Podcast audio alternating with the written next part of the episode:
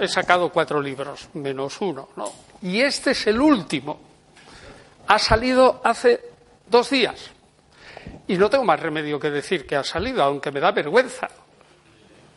Y aquí hay dos personas, dos personas que han leído este libro.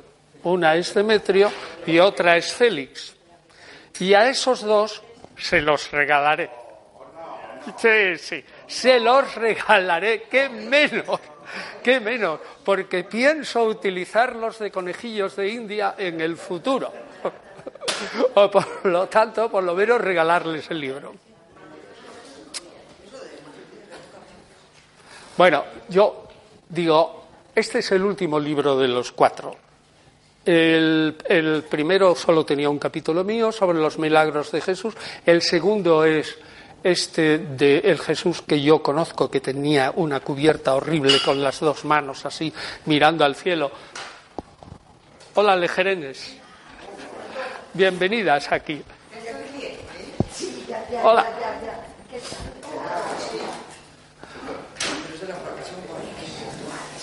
Estoy presentando el último, el último parto.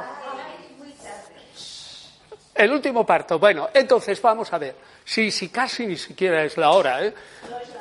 Y, ahora empieza, bueno, o sea que han llegado a tiempo. Bueno, pues este es el último.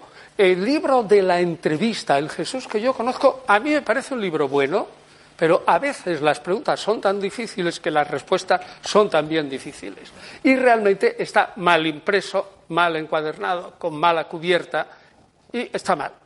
Tengo que esperar a que salga la edición mexicana, que seguro que sale bien, porque le envié también las correcciones que hizo Demetrio. Y esas se las he enviado al, editor español que todavía no ha hecho, digamos, las correcciones, porque no cree que la venta sea lo suficiente como para hacer una segunda edición. Y este, este sí que me parece bueno. No digo que los otros sean malos, pero este es un libro básico. Aproximación al Jesús histórico. Tiene una cosa, fijaos, estaba hablando con el editor cuando estuve en Madrid, el que este individuo me dijera, yo no leo nunca un libro, o casi nunca, un libro dos veces, y este lo he leído dos veces, eso me parece interesante. Y segundo, fijaos aquí en el título.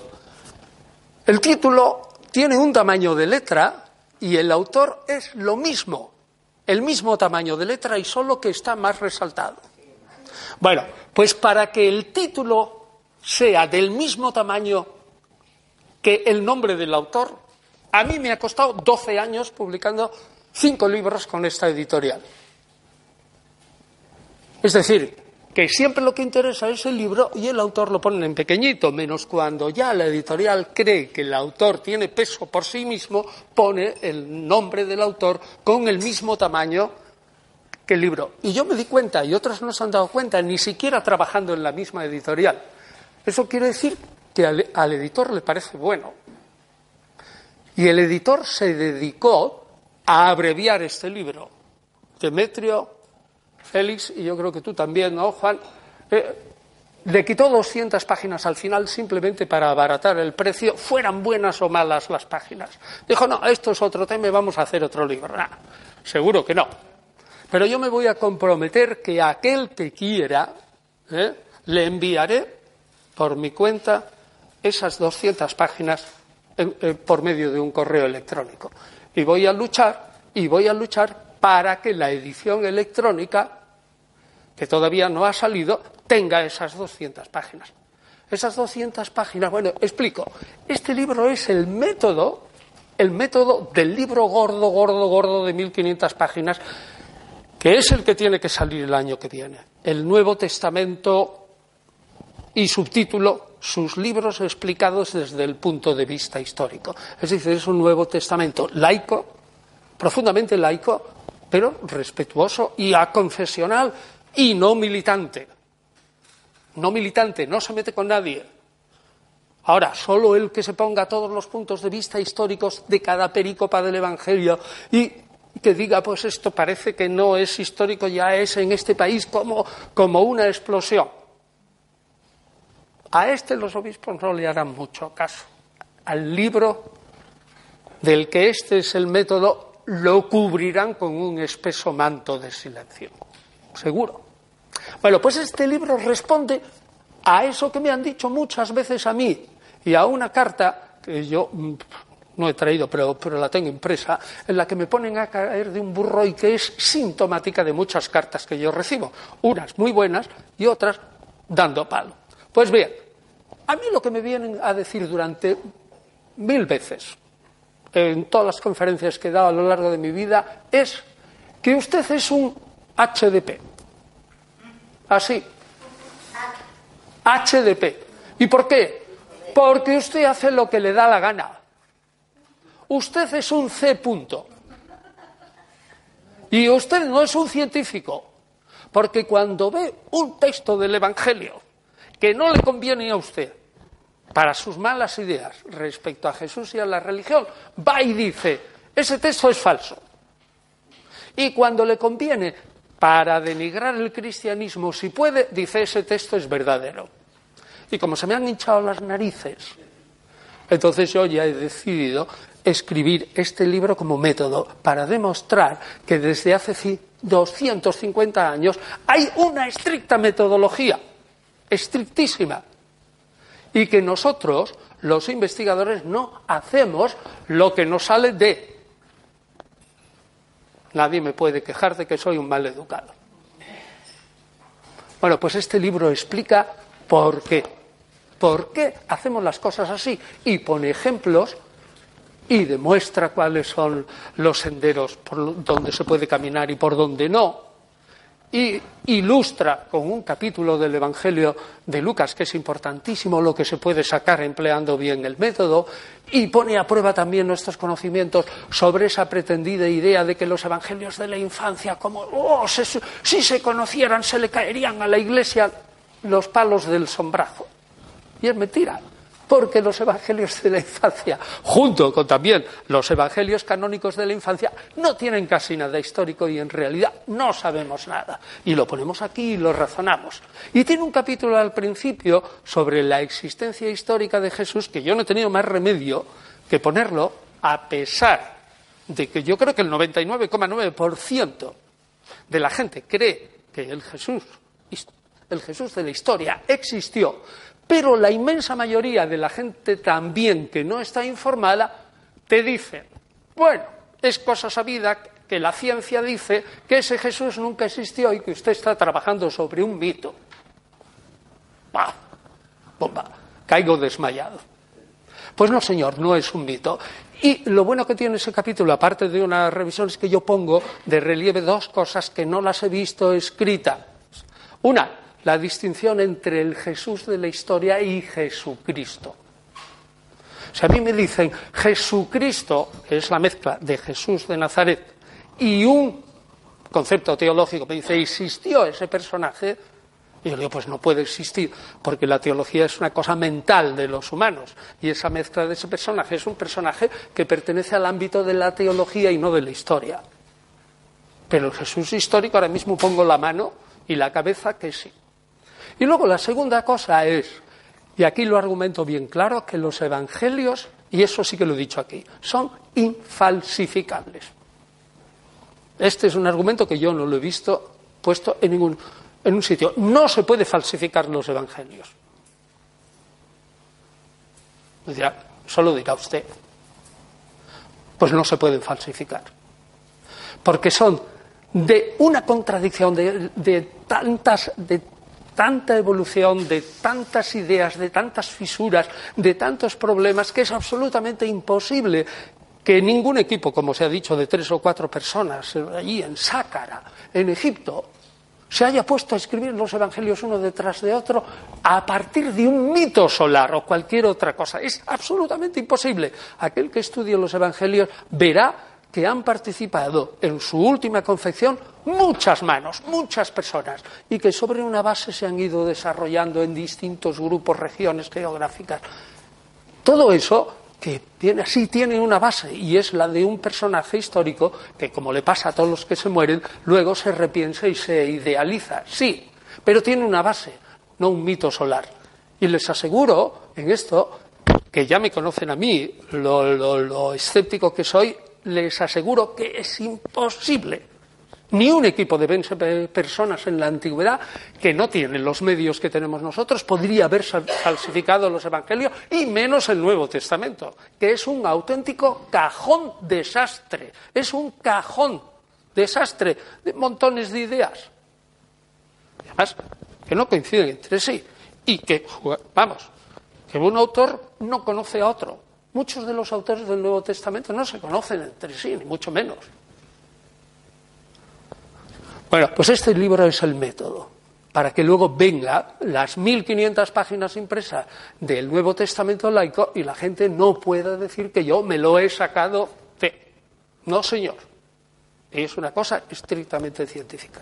Bueno, este libro vale 23 euros, pero me imagino que a los que están aquí, Trota les hará un buen descuento por las vías ordinarias. Todavía no lo sé porque tengo que consultar es que esto me acaba de llegar. Bueno, pues entonces, señores, ahora ya una vez dicho esto, sí que nos metemos en el tema de hoy y procuraremos ser lo más, digamos, eh, condensados y breves posibles. El último día estábamos con el tema de que Jesús según algunos críticos súper escépticos, entre los cuales está mi adorado Guiñever, con el que no estoy de acuerdo, afirma que eso de que Jesús fue un Mesías se lo inventó la Iglesia primitiva. Yo sostengo lo contrario, pero estoy poniendo los argumentos de él. Y los argumentos los discutiremos. Y ya empecé. Y lo último, estábamos diciendo Primero, bueno, primero afirmamos que Jesús nunca se proclamó a sí mismo hijo del hombre y que se lo dijeron otros y en pocas ocasiones. Eso ya lo hemos visto.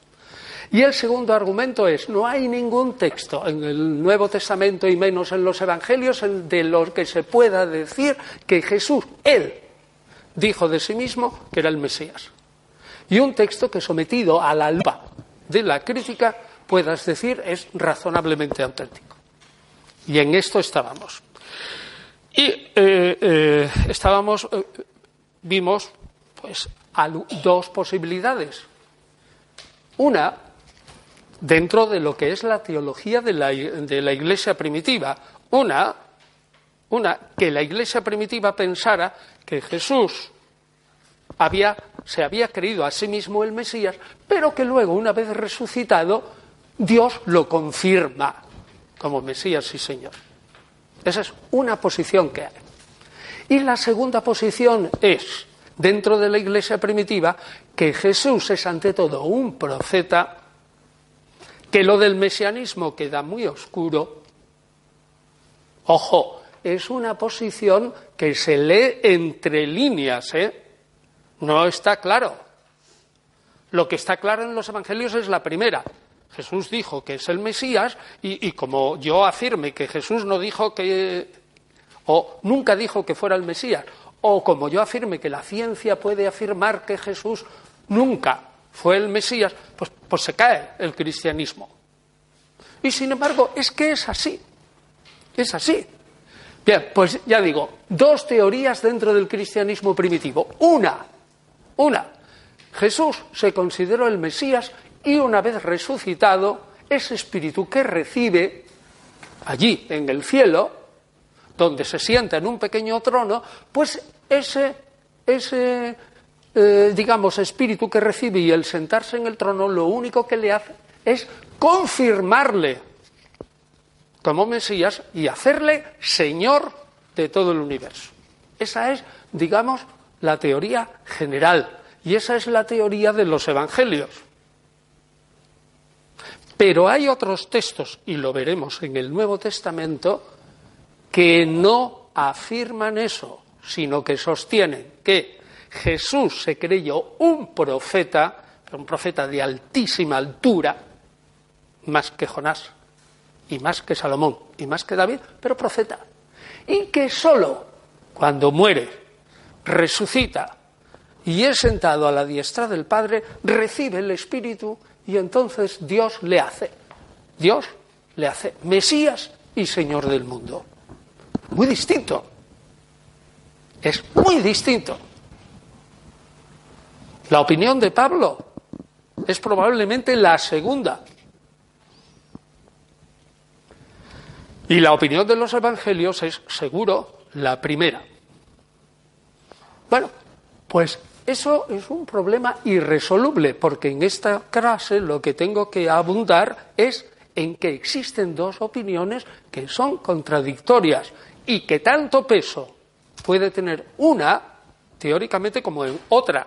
Hombre, alguien dirá, tienen más peso todos los evangelios y toda la tradición. Sí, pero me basta que haya dos o tres textos en el Nuevo Testamento que afirme lo contrario para que yo afirme, para que yo sostenga si es la palabra de Dios, pues tiene que ser verdadero, pero la concepción es radicalmente distinta.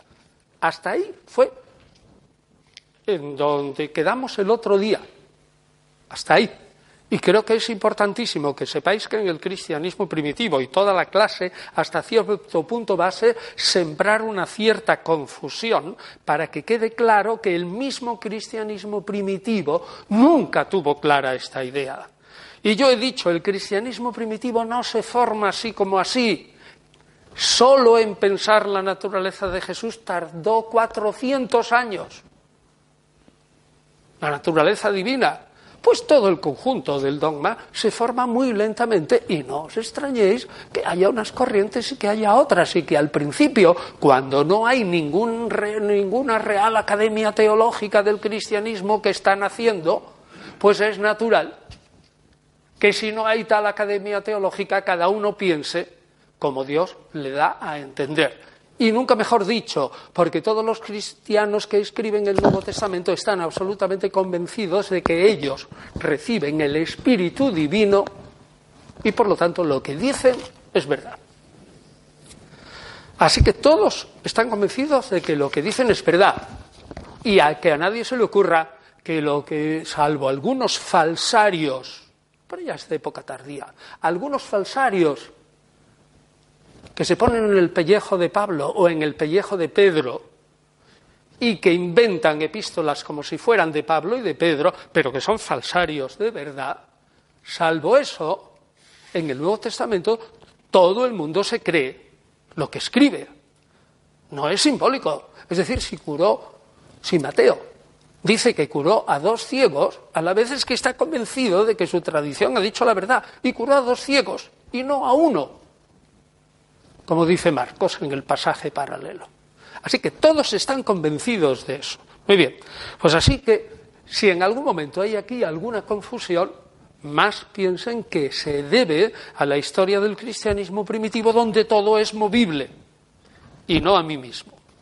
Bien, pues entonces una vez que hemos visto esto y que hemos visto que realmente Jesús nunca dijo que él era el, hijo de David, es más, dijo lo contrario en el famoso pasaje de Marcos 12, que lo discutimos aquí. Recuerden el pasaje, dijo el Señor a mi Señor, es decir, dijo el Señor a mi Señor David, siéntate, o dijo mi Señor a David, y David tiene que confesar que lo que dijo se refiere al Mesías y el texto le llama Señor.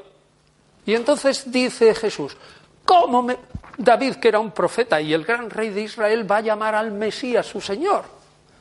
Pues si le llama Señor, es que es elevadísimo y por lo tanto no puede ser hijo suyo, porque si fuera hijo suyo jamás le llamaría Señor por muy altísimo que fuera. Y este es el argumento de Jesús, que diréis, jo, menuda tontería, pues no es ninguna tontería, es un argumento filológico contundente para el momento. Si David, repito, que es máximo profeta, le llama al Mesías Señor, es que David está diciendo que no es su hijo. Porque si fuera su hijo, jamás lo llamaría Señor. Porque el Padre es el Señor del Hijo y no al revés. Por lo tanto, el Mesías no es hijo de David. Y esto es lo que dice Jesús tranquilamente encajaría bastante bien con que él se creía el Mesías y que sabía perfectamente que él no era hijo de David.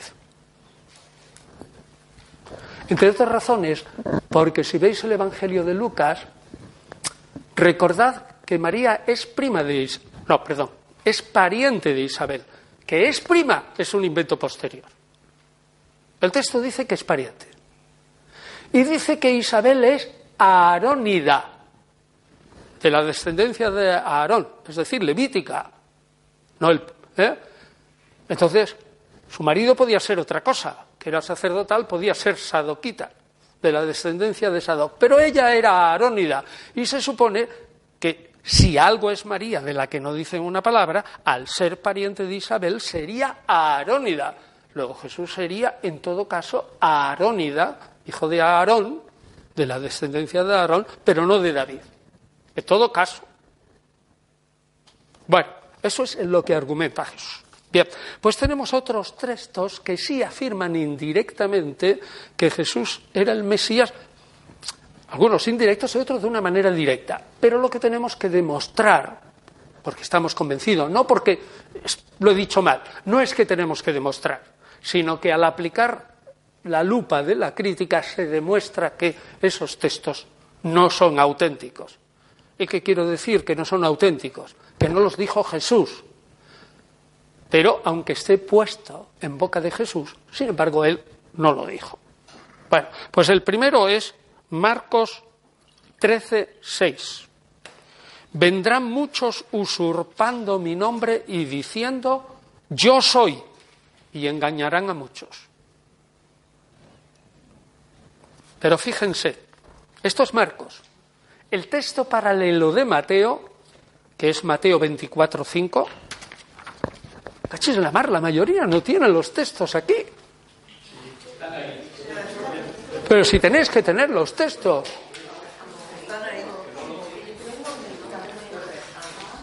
¿Te más? Luego alguien se los lleva a casa y no los trae. Bueno, es igual.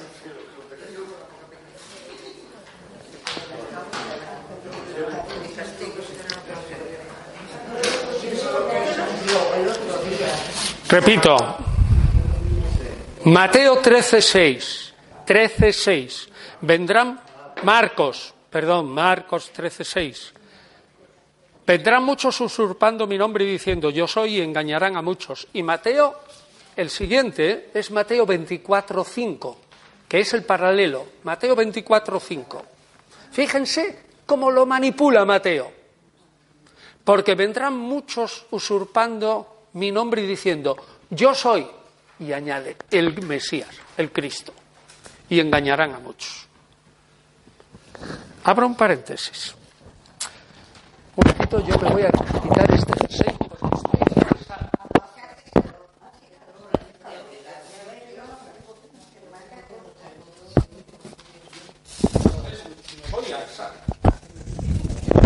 Bueno, esto, esto como, como luego se sube a internet, la gente que lo vea en internet pues se ríe y ya está.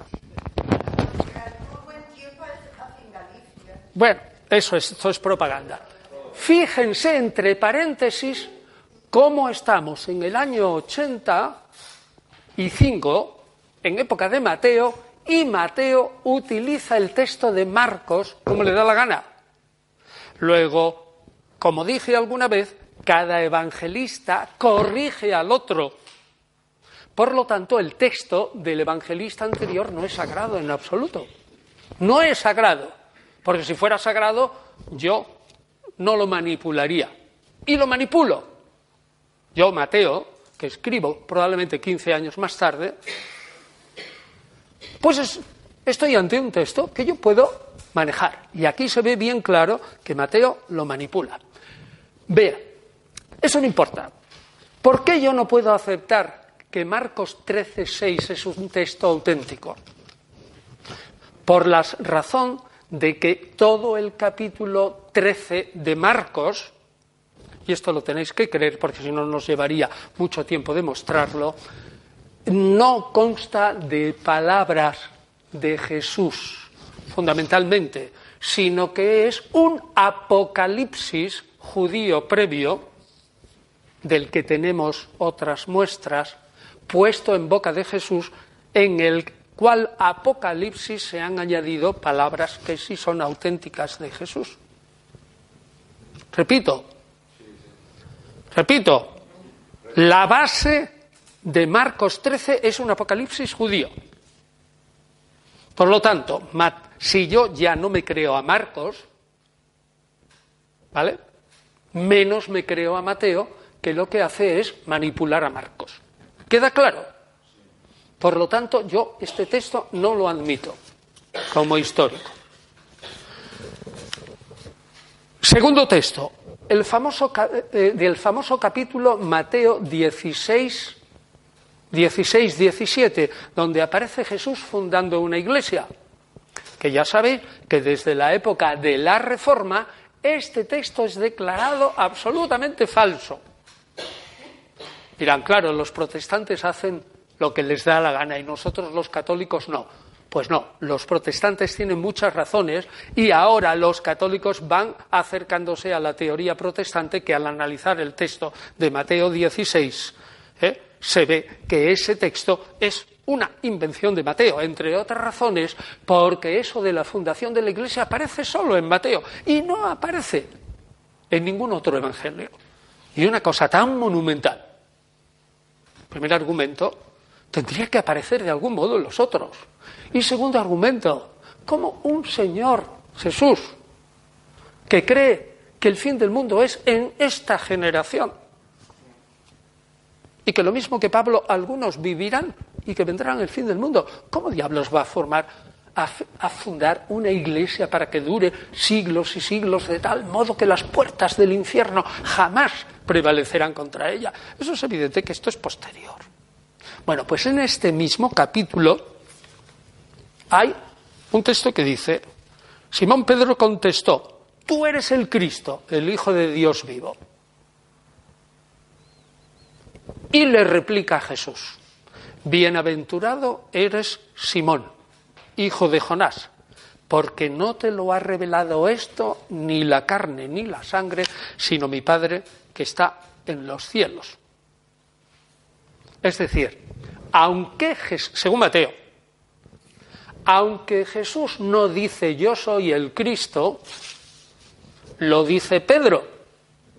Y el Cristo, según Mateo, dice, bienaventurado eres Simón, hijo de Jonás, porque no te ha revelado esto ni la sangre, sino mi Padre que está en los cielos.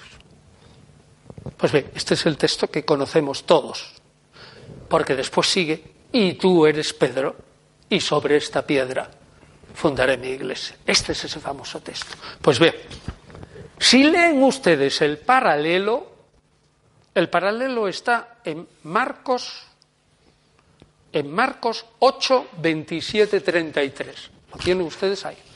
Marcos 8, 27, 33. Leanlo y verán que Jesús les preguntaba a ver, ¿quién dice la gente que soy yo? Él le responde, uno que eres Elías, otro que uno de los profetas. Y se callan. Y Pedro dice, pero tú eres el Mesías. Y Jesús se calla. Y sigue el texto. Repito, después, ¿eh? fíjese, ¿y vosotros quién decís que soy yo? Y Pedro le contestó, tú eres el Mesías. Y ahora viene el versículo 30. Y les mandó enérgicamente que a nadie hablaran de él. Es decir, les prohibió decir que él era el Mesías. Como vendrán luego muchos más textos, luego yo me detendré, que ya lo dije de paso el otro día, diciendo que es prácticamente imposible que el Mesías, redentor de Israel y del mundo, no lo diga que yo soy y cuando uno de sus discípulos se atreve a decirlo, diga, oh, no se lo digáis a nadie. Esto es imposible y no corresponde a ningún esquema del Mesías en el mundo judío, que el Mesías es para que todo el mundo lo sepa y todo el mundo vaya detrás de él. ¿Cómo el Mesías va a venir y va a decir, chito, aquí nadie se entere? Volveremos sobre este asunto. Pero fíjense, si ya esto no fuera una dificultad, ¿eh? ya es una dificultad, porque aquí en el texto de Marcos no sale en absoluto lo que dice Mateo, bienaventurado eres Simón, hijo de Jonás, porque no te ha revelado esto ni la carne ni la sangre, sino mi Padre que está en los cielos. Sin embargo, su texto del que copia dice, y no se lo digáis a nadie. Ahí tenéis dos textos absolutamente contradictorios entre sí, absolutamente contradictorios. A ver, ¿qué hacéis? Pues sin duda alguna, sin duda alguna, el que más se acerca es Marcos a la posible verdad histórica. Yo sí que puedo afirmar que Pedro dijera que él es el Mesías y que Jesús se calle. Eso es tolerable, relativamente. Pero no es tolerable que luego ordene no solo que se calle él, sino que se callen todos los demás. Y, y tercer argumento, para demostrar que incluso también Marcos es un texto imposible. Porque en el 31 en 8.31 sigue y comenzó a enseñarles que el Hijo del Hombre debía sufrir mucho, ser reprobado por los ancianos, los sumos sacerdotes y los escribas, ser matado y debía resucitar a los tres días. Y hablaba de esto abiertamente. Ya hemos dicho muchas veces en esta clase que esta profecía de la pasión es absolutamente inverosímil en un Jesús que, como hemos ido diciendo en esta clase, era un ser humano, hijo de David, un ser humano y un profeta, pero no que supiera que él iba a resucitar, cosa que no está en absoluta claro que él lo pensara hasta el final, en todo caso, cuando pensó que metido ya en la boca del lobo, quizás lo mataran en Jerusalén. Pero esto de decir, comenzó a enseñarles que debía sufrir mucho, ser reprobado, los sumos sacerdotes, ser matado y resucitar a los tres días, unánimemente. Hasta los teólogos católicos afirman, y yo lo he dicho en clase, que es una profecía ex evento una profecía después a, toro pasado, digamos, después que ha ocurrido el evento. Bien. Bueno, entonces, en todo caso, Jesús acepta que Él es el Mesías, en todo caso, ordena que se calle y además dice que es un Mesías sufriente Mesías que va a sufrir por todos los pecados de los hombres, etc. Ya he dicho también aquí que esa es una concepción no judía. Y recordad cuando comentamos la entrada triunfal de Jesús en Jerusalén, quedó bien claro, quedó bien claro que todos los que aclamaban a Jesús lo aclamaban unánimemente como si fuera el Mesías judío. Y afirmé en clase que me parece muy cruel por parte de Jesús, si es que él se creía un Mesías sufriente, es decir, un Mesías que iba a morir en cruz. Hablo un paréntesis. Saben ustedes, lo habrán oído mil veces, que los judíos tienen bien claro una idea. Si el Mesías no triunfa, es falso. Y por eso, para los judíos, todos los que se han declarado Mesías y han muerto, pues todos son falsos. Por eso el Mesías está por venir. Y por eso muchos judíos ahora dicen que el Mesías no vendrá, sino que el Mesías es el pueblo de Israel. Y que el pueblo de Israel será mesiánico cuando triunfe sobre todas las naciones con el brazo de Yahvé muy largo me lo fiáis. Pero esto es lo que dicen los judíos ahora, en el siglo XXI. ¿Se han dado cuenta? El Mesías ¿Cómo va a triunfar sobre todas las naciones? Pero el pueblo de Israel, a lo mejor con la ayuda de Yahvé y tal, el Mesías somos nosotros en conjunto. Ese es un artilugio también moderno de la teología judía modernísima del siglo XXI, pues para esquivar el problema de que un Mesías va a, triunfar sobre todas las naciones. Bueno, esto es un mito de cuando no había tren, pero es un mito que no se puede eh, no se puede salvar en el siglo XXI. Pues hay un montón de judíos que se lo creen totalmente. Lo creen. Y ahí los tienen. Bueno. Así que ni el texto de Marcos ni el texto de Mateo es salvable desde el punto de vista de la crítica. Luego Jesús no se proclamó Mesías claramente porque yo estos textos no le, a estos textos yo no le puedo dar fe como historiador. Bien, el tercero, el tercero es Mateo 23.10. 23.10, Mateo. Jesús dice, está un poquito antes, ¿eh? Está un poquito antes. Bueno, pero si no lo leo. No llaméis a nadie Padre en la tierra, porque uno solo es vuestro Padre, el del cielo. Ni tampoco os dejéis llamar directores. Así lo pone el griego. ¿eh? Ojo, esto, yo no sé qué palabra empleó Jesús, pero probablemente se refería a, a maestros de la ley, porque uno solo es vuestro director. Y añade Mateo otra vez, el Cristo. Siempre que puede, añade el Mesías. Bueno, pues vamos a ver este texto en su conjunto, a ver qué, qué, opinamos de él. Y lo tienen abajo en Mateo 23, 1, 11. Mateo 23, 1, 11. Creo que lo repito.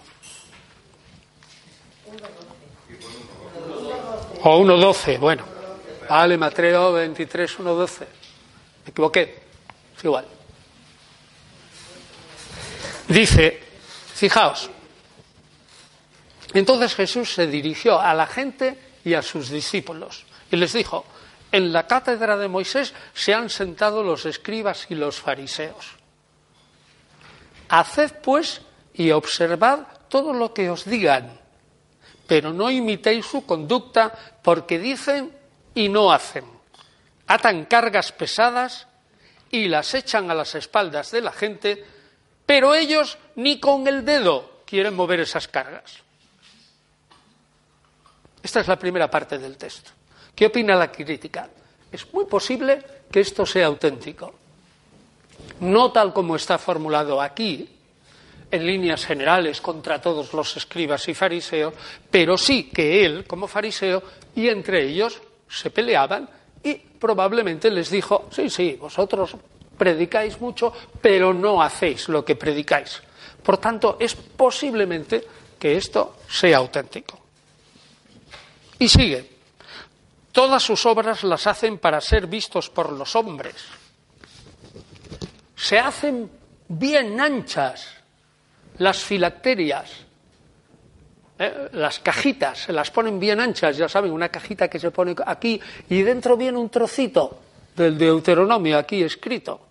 Es decir, para tener siempre la ley en la frente. Y las orlas de su manto. Jesús las llevaba, ¿eh? No se dice que Jesús llevara filacterias, pero sí que llevaba orlas de manto. Prueba el canto. En el capítulo 5 de Marcos, cuando viene la hemorroísa y lo que le toca son las orlas. Es decir, Jesús era un piadoso judío y esas orlas que son, muchas veces llevaban campanillas de tal manera que al moverse así, clic, clic, clic, clic, le recordara que la ley, la ley, la ley, la ley tiene que estar siempre presente. Bueno, quieren el primer puesto en los banquetes y los primeros asientos en las sinagogas, que le saluden las plazas, que las gentes le llamen rabí, maestro. ¿Qué pensar de esto? Pertenece a la diatriba entre Jesús y sus colegas fariseos y es presumiblemente auténtico. pero por lo menos en el fondo. El que aparezcan todos en el capítulo 23, todos reunidos, si veis el capítulo 23, hay una parte del capítulo 23 de Mateo en que aparecen, venga, insultos a los fariseos, hay críticas y tal. Probablemente ocurre con ese capítulo como con el sermón de la montaña. El sermón de la montaña son dichos de Jesús recogidos en un sermón por Mateo. Nunca se pronunció tal cual, aunque lo diga Mateo, pero muchos de los dichos son auténticos, o por lo menos pasablemente auténticos. Pues aquí esto es pasablemente auténtico, aunque la mano de Mateo está en haberlo colocado ahí en una, vamos, es una ristra de insultos impresionante contra los fariseos. Bueno, y ahora, después de eso, viene vosotros, en cambio, no os dejéis llamar rabí, porque uno solo es vuestro maestro, probablemente auténtico. Jesús tiene una altísima conciencia de sí mismo. Y probablemente se cree un maestro de la ley, aunque fuera un, un, carpintero, seguro. Y seguro que dijo que era más que Jonás, como leeremos el texto. ¿Por qué? Porque está convencido de que él era el encargado de proclamar que viene el reino de Dios, era el Mesías, para algunos, o mejor, el profeta encargado de, proclamar que, viene el reino. Sí que me lo creo y me parece que es histórico. Ni siquiera llaméis padre en la tierra. ¿Por qué? Porque el Abba, Alba, Padre, como luego se ha dicho hasta ahora y se sigue diciendo al Padre espiritual y al Padre Pérez y el Padre Martínez, pues llamarle Padre es un signo de deferencia. Esto lo hacían los judíos con sus maestros, les llamaban Abba, Padre también. Y él dice, no quiero. ¿Es probablemente auténtico? Pues probablemente auténtico. Él no quería que le llamaran Abba, Padre, todo el mundo. En todo caso, maestro o director. Sí, él era maestro de la ley, pero padre no. Esto es auténtico. Lo que no es auténtico, lo que han sacado sobre todo la teología feminista de estos y otros textos a partir de 1970.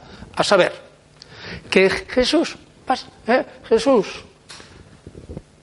nunca nombra a su padre, que solo se nombra a la madre, que Jesús no quiere que le llamen padre. Y por lo tanto Jesús era antipatriarcalista, antimachista, profeminista. Que la nueva familia, el padre no tenía que tener ninguna eh, preponderancia sobre la madre y la mujer y tal. Eso es un cuento chino. Esta es la teología que se está haciendo en muchos sitios. El cristianismo era igualitario y unas narices. Había esclavos y nadie les decía que, se liberaran de la esclavitud. Y había pobres y nadie les decía de facto que dejaran, eh, eh, o sea, dejaran de ser pobres quitándole el dinero a los ricos de la comunidad. Nadie se lo decía. No era igualitario. Ni tampoco se deduce que el padre no tuviera ningún papel que desempeñar en la familia de la época. Porque vamos, eso, si eso fuera así, tendría que haberlo dicho claramente y hubiera sido la gran revolución social, pero vamos, de todos los siglos hasta hoy. Y no consta que en ese sentido Jesús fuera un revolucionario social. Por lo tanto, dicho entre paréntesis, esta teología feminista del movimiento igualitario y de que Jesús no hacía ninguna que nada, que rebajaba la figura del Padre para ensalzarlo de la Madre y tal, es una manera de compensar ciertas filosofas que ciertamente hasta hoy la Iglesia se ha portado muy mal con las mujeres, lo cual nadie duda. Pero de ahí a extrapolar todo esto y que Jesús fue el primero que fue el abanderado de la igualdad y todo esto y tal, hay un gran trecho que yo creo que no hay nadie en su sano juicio dentro de la teología que lo admita, creo. Es decir, que es, además, hoy día ya me da a mí la impresión de que esta teología feminista de los años 1970 está ahora muy sotoboche, porque ha sido tan exagerada que yo creo que realmente ahora ya no se lleva ni entre las feministas. Creo, como teólogas, ¿eh? otra cosa que socialmente haya o no exageraciones. Yo no me meto ahí y, y esta clase no es de sociología. Pero como teólogas no se lleva esta teología tan exagerada y a mí me parece que, que, hay, que, ha pasado de moda. Bueno, no os dejéis llamar directores, porque uno solo es vuestro director, el Cristo. Bueno, pues esto es lo que yo he dicho antes. Aquí ya sí que es inverosímil, porque ya hemos visto la tendencia de Mateo a, eh, siempre que puede, a meter la palabra el Mesías cuando no está en Marcos. Y además es una palabra que él, él, no se llama en ningún otro sitio Mesías a sí mismo y aquí parece que tampoco. ¿Y qué es lo que dice en conjunto, en conjunto la crítica a propósito de este texto? Probablemente este texto era un diálogo con los discípulos, es decir, un diálogo didáctico de enseñanza a los discípulos, en la que probablemente se acrecienta la maldad de escribas y fariseos. Dediqué una clase bastante al principio a demostrar cómo los evangelistas, siempre que aparece alguien malvado y hay un hueco, meten la palabra fariseo o escriba. Dediqué una clase entera y leí un texto de Bullman. Lo que pasa es que hace ya un par de años que lo dije. Pero bueno, probablemente este texto está rearreglado de un diálogo didáctico, ha sido transformado en una puya, es decir, en un diálogo polémico. A lo mejor como tal no existió nunca, sino que se formó, se formó a partir de un diálogo didáctico. Pero bueno, estos son pequeñas raffinesen, refinamientos de los filólogos reconstruyendo cuál es la base primitiva. Pero lo que importa es, es altísimamente improbable que Jesús dijera, uno solo es vuestro director, el Mesías, porque no hay paralelos en los demás evangelios. Vayamos a otra escena importante. En Marcos 14, 61, 62. Repito, Marcos 14, 61, 62. Es una escena archiconocida. Es el, el interrogatorio de Jesús por Caifás después del prendimiento. La escena la conocemos todos. Le preguntaba, pero él seguía callado. Y le preguntaba y seguía callado. Y no respondía nada. Y el sumo sacerdote le preguntó de nuevo. ¿Eres tú el Cristo, el Mesías, el Hijo del bendito? Y dijo Jesús, sí, Marcos, yo soy. Y veréis al Hijo del Hombre sentado a la diestra del poder y venir entre las nubes del cielo. Repite, este es el texto de Marco. ¿Eres tú el Cristo, el Hijo del bendito? Y Jesús dijo, sí, yo soy, y veréis al Hijo del Hombre. Dificultades de este texto. En lo que sigue, por haber dicho, sí, yo soy, y yo soy el Mesías, el Hijo del bendito, dicen todos a coro, este Señor es un blasfemo. A continuación del texto, reo es de muerte, eso lo sabéis de memoria. Eso es imposible. En un ambiente, esto presupone que el sumo sacerdote de los judíos pensaba el Hijo de Dios, el Hijo del bendito, como lo pensaría un griego, es decir, como un hijo auténtico, físico, real de Dios. Claro, eso en el judaísmo es una blasfemia, pero eso es lo que piensan los paganos. Esto está intentando transmitir un diálogo presunto de Jesús con el sumo sacerdote, en el que nadie estuvo presente de los evangelistas, ningún futuro cristiano, porque era dentro del Sanedrín, está transmitiendo un diálogo en arameo en la que el sumo sacerdote va a condenar a Jesús como blasfemo porque Jesús ha dicho que sí, que es el Hijo de Dios, el Hijo del bendito. Pero para condenarlo como blasfemo hace falta que el sumo sacerdote piense como un griego. Es decir, que piense que Jesús está diciendo que Él es hijo físico de Dios, como si fuera ya el Jesús del cuarto Evangelio. Es evidente que esto es imposible. Entonces, fijaos si es importante esta escena. Si vais por ahí por la calle y decís esta escena no la admite ningún historiador como auténtica, os tacharán de canallas. Y sin embargo es imposible admitirla. El primer argumento es que nadie estaba ahí. Y por lo tanto ya podemos dudar. Nadie. Y esto se escribe 60 años más tarde o 40. de Marcos 40. El segundo argumento es que la intelección de Hijo de Dios por parte del sumo sacerdote es griega y no aramea. Tercer argumento, que aunque hubiera dicho yo soy el Mesías y el Hijo de Dios, pues evidentemente el Mesías como el rey y el sumo sacerdote es Hijo de Dios. No había pena de muerte por decir eso. Si no, habrían matado los mismos judíos a todos los Mesías por decir que era el Mesías. Evidentemente el Mesías, si es verdadero, es el Hijo de Dios. Pues es evidente.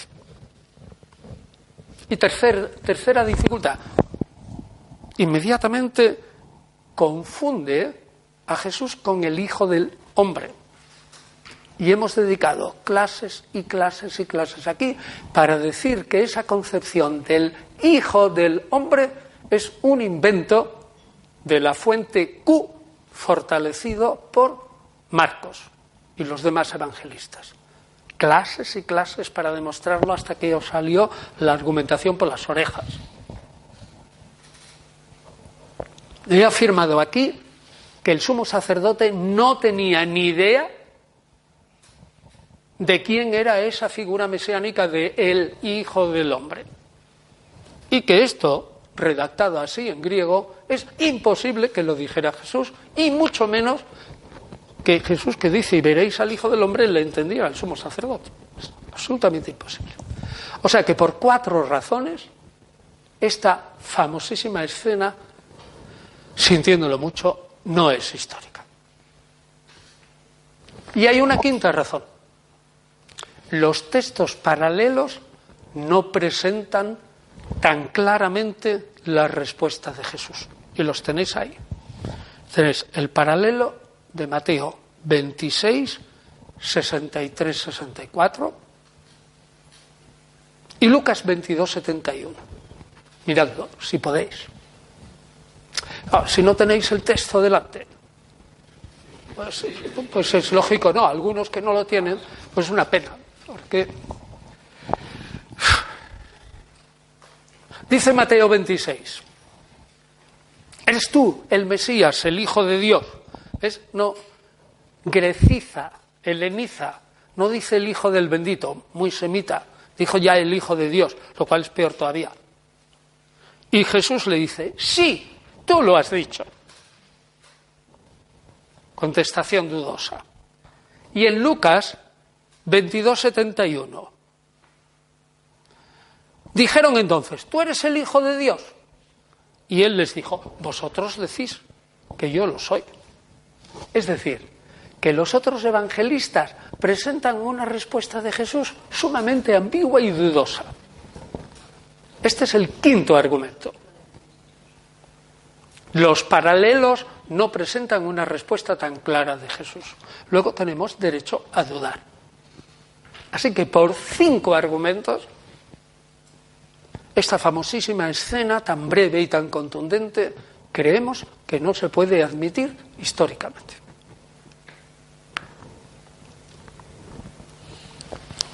Bien, y ahora vienen un montón de textos, ahora vienen un montón de textos que yo los he reunido, yo os lo he puesto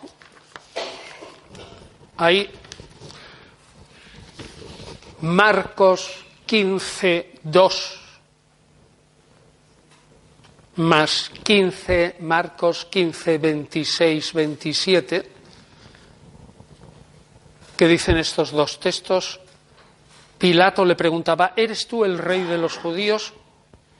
Y él respondió, sí, tú lo dices, yo soy el rey. Es decir, en Marcos Jesús responde.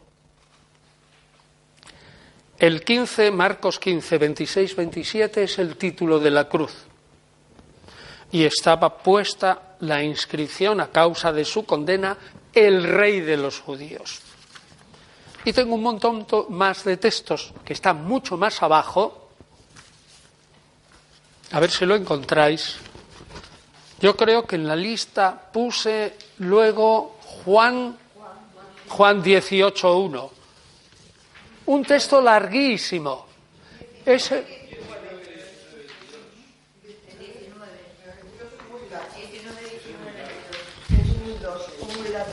puesto Juan 19, 19, 22.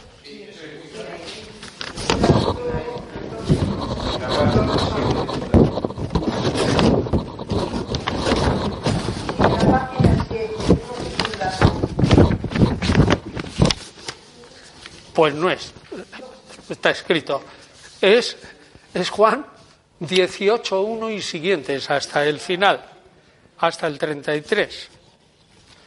Eso está equivocado por mi parte. Bueno, pero da igual. Da igual porque ahora lo leeremos y lo vamos a analizar. Vamos a ver, el plan que tengo ahora es decir una serie de textos de los sinópticos, Marcos, Mateo y Lucas, ¿eh? decir una serie de textos y luego, y luego ver cómo ese texto en el que se habla en general de que Jesús es el rey de los judíos, es decir, Mesías de verdad, aparece recogido en Juan en el capítulo 18 y lo analizaré. Es decir, no tengo que analizar estos textos sino brevemente, pero vamos, los voy a analizar brevemente. Ya he analizado dos. Marcos 15, 2. ¿Eres tú el rey de los judíos? Pues dice, sí, tú lo dices. Vale. Entonces Jesús es el Mesías. Ahora bien, Jesús es el Mesías. Según Marcos, ¿qué es? Jesús el Mesías del capítulo 8, es decir, el Mesías sufriente, y el que ha predicho tres veces que Jesús, Él, va a ser entregado a los sumos sacerdotes, a los romanos, a los paganos, que será muerto, que luego resucitará. Y hemos dicho que esa concepción ni es judía, ni es ascribible, por lo tanto, a un Jesús que en todo lo demás se presenta como judío y además es una profecía ex eventu. Luego yo, este, Marcos 15.2, lo dejo aparte. Segundo argumento, todo el diálogo de Pilato con Jesús es un diálogo que ocurre, y se ve muy claro en el cuarto Evangelio, dentro del palacio no en la sala de, digamos, de audiencias general, sino que lo coge y lo lleva dentro. ¿Qué testigos hubo allí de lo que habló Pilato con Jesús? Pues probablemente ninguno. ¿Qué escenas tenemos aquí? Pues lo que yo he dicho, lo mismo que en los discursos desde Tucídides. A saber, ¿qué fue lo que dijeron los personajes probabilísimamente cuando ocurrió lo que me ha dicho la tradición, a saber, que Pilato cogió a Jesús, se lo llevó dentro y lo interrogó personalmente.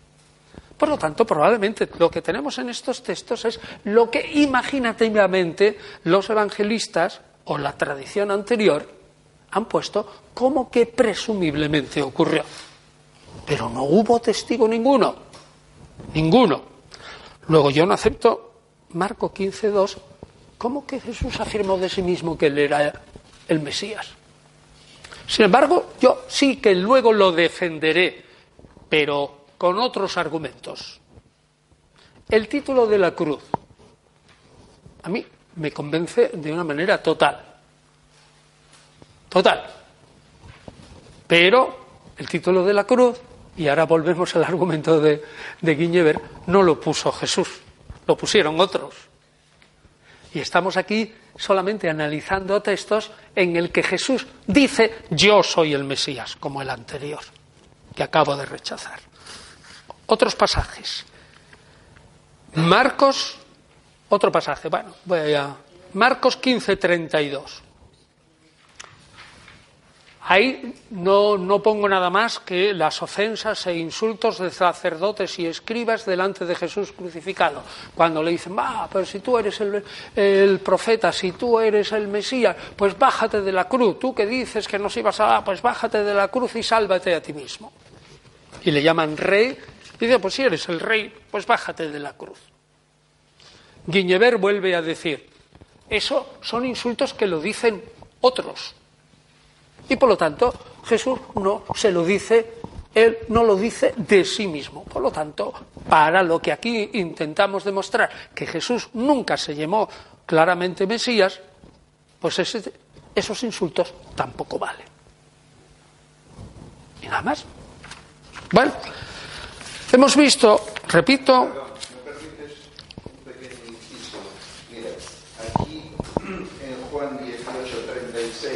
Sí, lo voy a comentar. Que yo creo que es importantísima porque es lo que refleja la filosofía.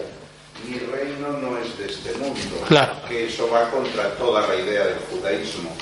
Bueno, esto, este, el que esta frase sea cierta, ¿qué probabilidades tiene? Ninguna.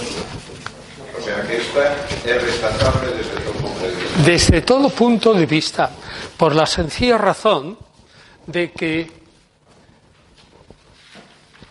Jesús hizo del centro de su proclamación la venida del reino de Dios y que él participaría en ese reino. Y en todos, y en todos, en todos los textos aparece, si se leen bien, que ese reino es material, aquí, en esta tierra, y su símbolo es el banquete, y su símbolo es bien comer, y bien beber, y bienestar y que en todo caso, como dice Marcos 10, 30 o 33 por ahí, no, dice, y además en ese reino tendréis 100 casas y 100 hermanos y 100 hermanas, o sea, somos todos ricos. Y luego, cuando se acabe el reino, además, la vida eterna. Es decir, el reino tiene dos fases, uno aquí y otro allá, son Marcos. Es decir, y además, otro argumento que hemos dicho siempre que Jesús jamás explica lo que es el reino. Es decir, lo que pensaban los judíos. ¿Y qué es lo que piensan los judíos? Pues lo que sabemos del reino por los profetas. ¿Y qué es lo que sabemos? Lo que he dicho tantas veces. Israel vence a todos los pueblos, resulta que se asienta Bien, en el centro la tierra es plana, todos los pueblos adoran allí a Dios, a Yahvé más o menos, los que no hayan sido degollados, ¿eh? los que admiten más o menos a Yahvé, y todos al monte Sión vienen llevando sus camellos y sus hijos llenos de oro y plata, y el pueblo de Israel está lleno de todas las riquezas y todos los pueblos de la tierra le sirven. Ese es el reino de Dios. Y eso es lo que predicaba. Y ahí, Lucas 22, 30 Dice, lo mismo que mi padre me ha dado a mí un reino, que yo voy a entrar en él. Así eso yo os lo hago partícipe a vosotros y os sentaréis en doce tribus, es decir, digo, perdón, en doce asientos, tronos, y juzgaréis a las doce tribus de Israel. Es decir, que no solamente los discípulos estarán comiendo, bebiendo banquete perpetuo en una tierra que es jauja, con cien casas, con todo esto y tal, sino como pone el Apocalipsis, vamos, los ríos y los árboles llenos de... Eh, o la historia, una historia que hay en el siglo XII, pero que está recogida de los profetas de Israel, que hay un judío que tiene un sueño y ve a un pueblo que son los hijos de Recab, los recabitas. Y resulta que en el sueño se traslada a donde estaban los recabitas. ¿Y qué es lo que ve? Jauja, una tierra maravillosa, unos árboles eh, espléndidos, eh, la gente no trabaja, eh, el campo da todos, los rebaños son ubérrimos, las colinas manan leche y miel. Ese es el reino de Dios. Y ahora viene el Jesús de 1836 y dice, mi reino no es de este mundo. Pues resulta que eso es imposible.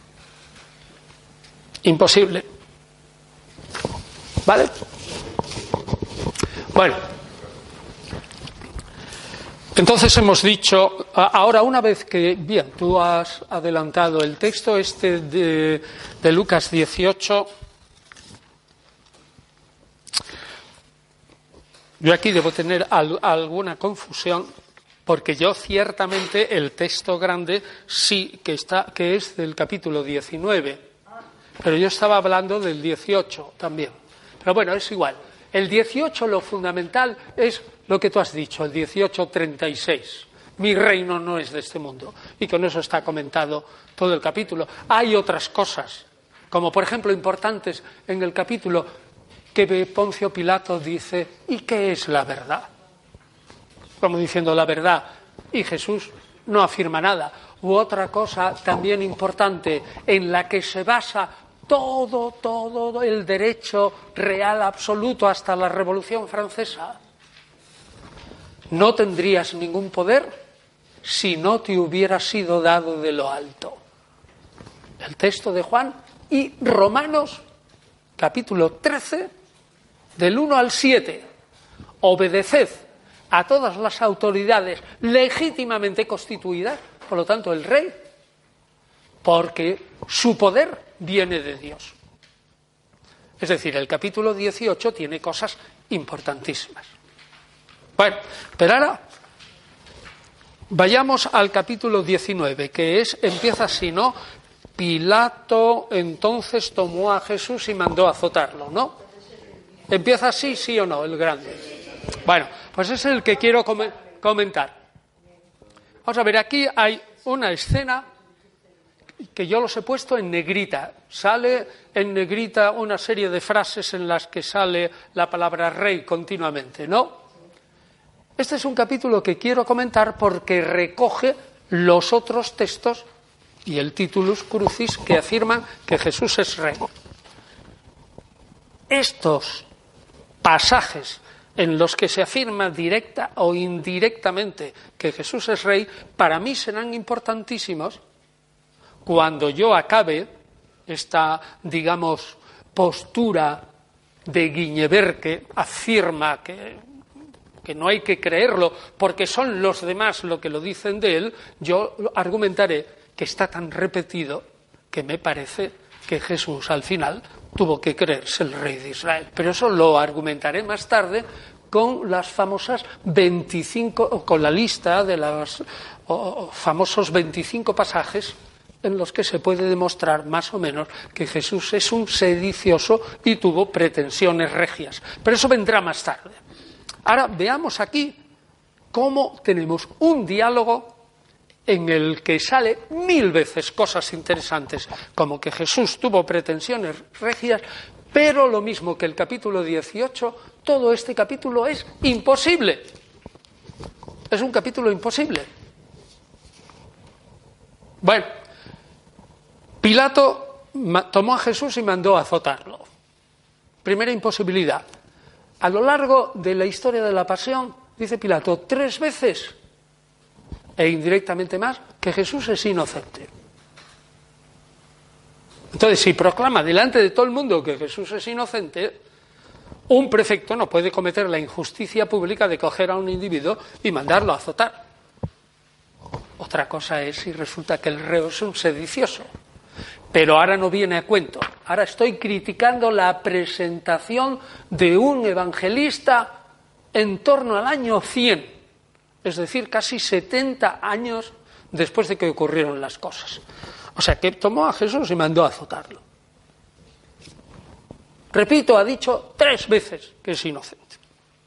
Los soldados trenzaron una corona de espinas y le dicen, salve, rey de los judíos. Quiñever afirma, no me vale el texto. ¿Por qué? Porque quien lo dicen son los soldados.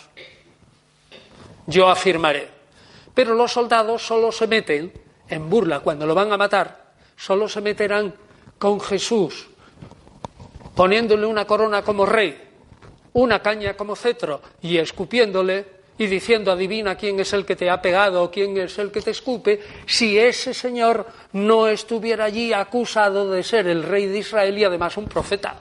Los soldados están burlando de algo que son las pretensiones reales de ese rey. ¿Entiende? Ese será mi argumento.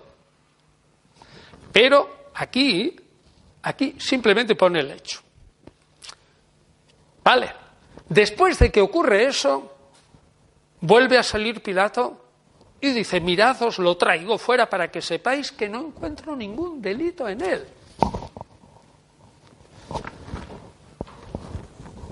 Si Jesús muere crucificado es por obra del imperio y por decreto de Poncio Pilato, como ya aparece finalmente, lo sentencia y lo condena, es porque Pilato estimaba que era un sedicioso y el imperio estimaba que era un sedicioso y los dos que estaban eh, crucificados con él lo era. ¿Cómo es posible que un señor tan duro, tan terrible, ya he dado alguna clase aquí en la que he pintado a Pilato como un cabezota, como un asesino, como un individuo que al final tiene que ser destituido porque es que corría la sangre a raudales? Por ejemplo, contra los americanos se liquidó en un día más de 3.000. Porque en Marcos 15 aparece salteadores. Bueno, eso, pues porque es la manera. Bien, me, escapo del argumento. La palabra salteadores y bandidos es la manera que tenían los romanos para llamar a los sediciosos. les llamaban salteadores y bandidos. Pero en realidad lo que significa es sedicioso. Ahora bien, cuando Lucas emplea la misma palabra, le utiliza la palabra, en vez de salteadores, malhechor. Y entonces rebaja la condición de reos de los dos crucificados. Están crucificados no por sediciosos, sino por ladrones. De ahí viene el bueno y el mal ladrón y el justo, que es Jesús. Bueno, entonces, repito, la palabra salteadores es una manera que está en Flavio Josefo de decir dulcemente a los judíos, tú eres un sedicioso, porque llamarle sedicioso era demasiado pero Lucas lo entiende como malhechor para quitarle, eh, digamos, potencia acusadora al hecho de que estos personajes, incluido Jesús, era sedicioso. Pero vamos, yo no quería, no quería meterme ahora ahí. Lo que estoy diciendo es imposible, es imposible el texto este en que vuelve a salir Pilato y les dice, mirad, os lo traigo fuera para que, no, para que sepáis que no encuentro ningún delito en él. Unánimemente la crítica dice un prefecto no puede mandar azotar a uno y luego condenarlo a la cruz si realmente no está convencido que es un sedicioso. Porque si no, se le cae el pelo.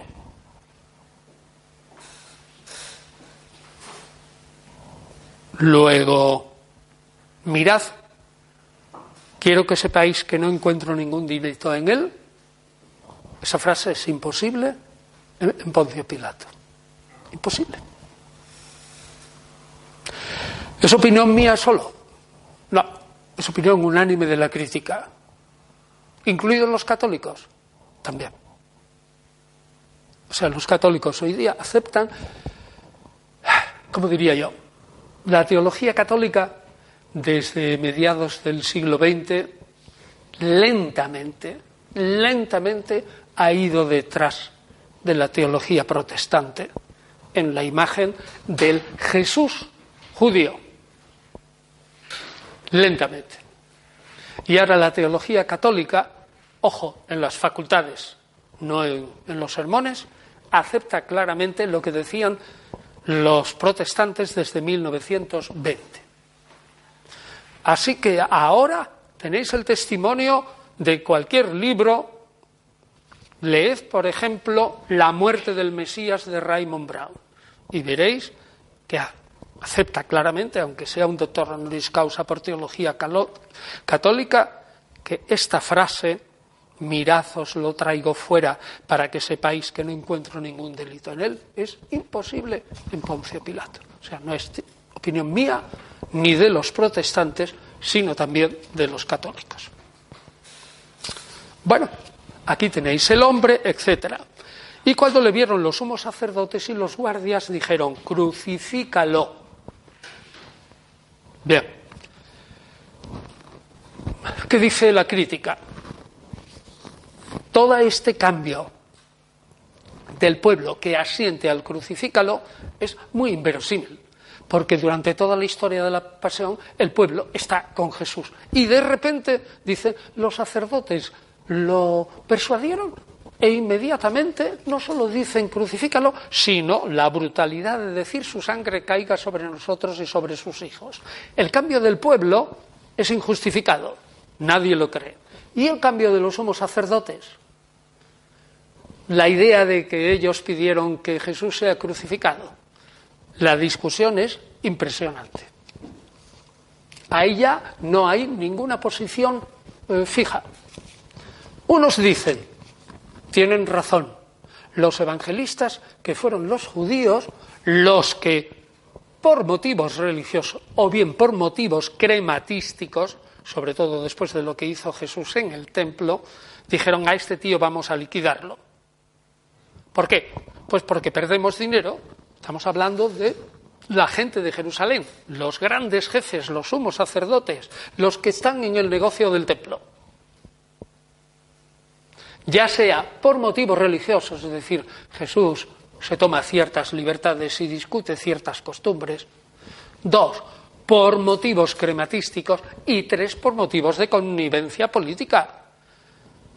Lo dice Juan en el capítulo 11 46-47, cuando dice que hay una reunión del Consejo, el Sanedrín, en casa de Caifás, es decir, una reunión privada, en la que deciden que hay que matar a Jesús. Y dice claramente Caifás, este individuo está predicando la insurrección de alguna manera. Vendrán los romanos y no solo le matarán a él, sino a ellos y también a nosotros. Acabarán con todo el pueblo.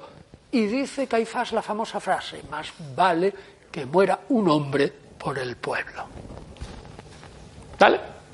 Luego, evidentemente, por esas tres razones, dicen unos, la idea de prender y matar a Jesús viene de los judíos.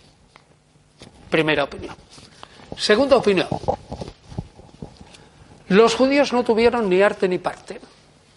Fue Poncio Pilato, que no era imbécil, que ya conoce cómo eran los judíos, que sabía perfectamente el interés que había tenido Herodes Antipa con Juan Bautista, su maestro, cómo Herodes había matado, Antipas, había matado a Juan Bautista, cómo este es peor que su maestro, cómo entró en Jerusalén aquí, aunque fuera con 200 seguidores suyos, y el cisco que armó, cómo entró en el templo y el jaleo que armó, aunque durara 20 segundos y se escapara y no dio tiempo a que entrara la policía, este tiene que matarlo.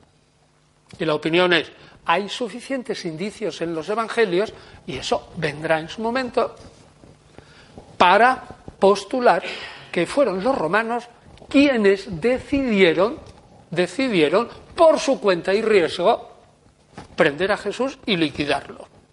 Y la prueba está en que la condena fue romana, el juicio extraordinario fue romano, la pena fue romana, solo para sediciosos o esclavos huidos, ¿eh? y además hay una sentencia. Un romano no necesita que le vengan los judíos a soplarle la oreja, oye, mira qué malito es este. Ellos lo saben perfectamente porque tienen una policía imperial eficacísima y conocían perfectamente a Jesús. Luego fueron los romanos y nada más que los romanos. Por lo tanto, podría decirse hasta cierto punto que los evangelios dan leña a, los judíos injustamente. Y se ha escrito algún libro con esta posición un poquillo radical por el mismo José Montserrat, el de eh, El Galileo Armado, que se llama, fijaos qué título, La patraña del pueblo de Icida. La patraña, es decir, el echarle la culpa a los judíos es una patraña, y Montserrat lo entiende, dice, es una patraña de los evangelistas, empezando por Mateo y siguiendo luego sobre todo con Juan. Esa es la otra posición. Y son irreductibles. Y hay una posición intermedia. La posición intermedia es la que afirma claramente, porque estos son los datos, que la pena fue romana, voy hacia atrás, ¿eh? que la sentencia fue romana, que el prendimiento fue romano y que los romanos tuvieron arte ni parte.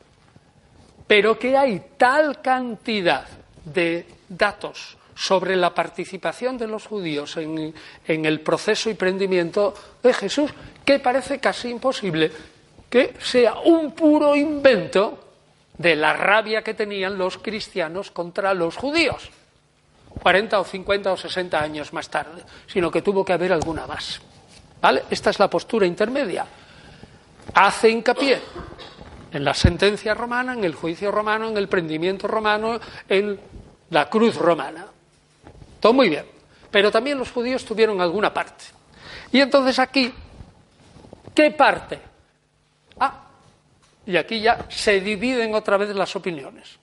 Unos dicen, pues una parte tremenda, que casi fueron ellos los que fueron a Pilato y le dijeron, oye, oye, mira, mira, vamos a armar aquí eh, y vamos a poner una tropa con tu, con tu gente y la mía y vamos a cazarle y tal, y se lo pusieron en bandeja. Lo condenaron primeramente como blasfemo y luego cambiaron, como eso era una acusación religiosa, ante Pilato no dijeron nada de blasfemia, sino que dijeron, este tío es un sedicioso, mm, anda revolviendo al pueblo, dice que no se debe pagar el, tributo al César y, encima afirma que es el rey. Es decir, que cambian la acusación. Y entonces eh, eh, eh, actúan, digamos, los judíos como la parte, digamos, más importante y le sirven en bandeja a, a Pilato la muerte de Jesús. Y por último, hay otra opinión en la que dice, bueno, pues no, no sabemos sino que simplemente, pues los judíos, sí, hombre, tenían mucho interés, eran los que mandaban en Jerusalén, por supuesto, lo que decía antes, pues sí, nos conviene que siga el negocio del templo. Este tío nos está molestando. Es posible que vengan los romanos y nos casquen fuerte, pero que no hicieron prácticamente nada, sino que eh, Pilato, una vez que cazó prendió a Jesús, como Jesús era un elemento peligroso, sedicioso contra Roma, y por lo tanto el pueblo estaba con él, hizo partícipe tanto a Herodes Antipas como sobre todo al Sanedrín para conseguir que el Sanedrín calmara un poco al pueblo, porque el pueblo siempre estaba con aquellos que atacaran a los romanos y Jesús era uno de los que atacaban a los romanos. Esa es otra posición. Así que tenemos un cuadro de diversas posiciones. La mía es, hombre, yo me inclino más bien por decir que la iniciativa fue romana, el prendimiento fue romano, el juicio fue romano, la sentencia fue romana y la pena fue romana. Y el motivo, que Jesús era un sedicioso, como vendrá luego cuando analice la lista de los 25 textos, que saldrán muchos textos. ¿Y cuál es mi papel a la hora de decir qué hacían los judíos? Pues no lo sé. Y, no lo tengo bien claro. No sé exactamente. Desde luego sí tengo una, una cosa bien clara. Los judíos no eran tan tontos como para pensar que había que liquidarse a Jesús porque fuera un poquito blandito con la ley y todas esas cosas, ni que había que liquidarse a Jesús porque era un blasfemo, ni por motivos religiosos. Los sumos sacerdotes no se movieron contra Jesús por ningún motivo religioso porque no lo había. Jesús era un fariseo en algunas cosas muy estricto, como se ve en lo del divorcio, en la pobreza y todas esas cosas. Pues era un hombre exageradísimo y superjudío en algunas cosas. Es decir, yo excluyo totalmente el motivo religioso que es lo que presentan los evangelios. Es decir, niego que los evangelios tengan razón cuando presentan a Jesús condenándolo como blasfemo y como hijo de Dios, como si él fuera eh, un hijo de Heracles, vamos, Hércules, hijo de Zeus. Pero no me atrevo a decir cuáles fueron los motivos. Y presupongo que lo que dice Caifás y sus colegas en Juan 11:47, en la que mezcla la riqueza que ellos obtienen el beneficio general que obtienen del statu quo de ley y orden que imponen los romanos. En el momento en que se van los romanos, ya os digo, se va la ley, el orden y el caos en Israel, como ocurrirá en el 66-70, es absoluto. Las potencias colonizadoras serían muy canallas, pero de facto, cuando estaban en África había ley y orden, se van los canallas ¿Y qué es lo que viene? Un caos. De facto hasta que se organiza. Lo mismo pasó en Israel. Y entonces estos dirían, ley y orden, que esto está muy mal, sí, muy bien, pero yo gano dinero. Motivos políticos y tal, pero no religiosos. Esa es mi opinión. Bueno, y ahora seguiremos, tenemos que terminar ya con Guiñever, aunque ahora hay tres clases en las que yo no participo, dos. Ah, pero no habíamos quedado que se daría una conferencia. Ah, que no vas a estar. Bueno, pues entonces yo doy la próxima clase y luego tú das dos clases. Ah, bueno, ves, ha habido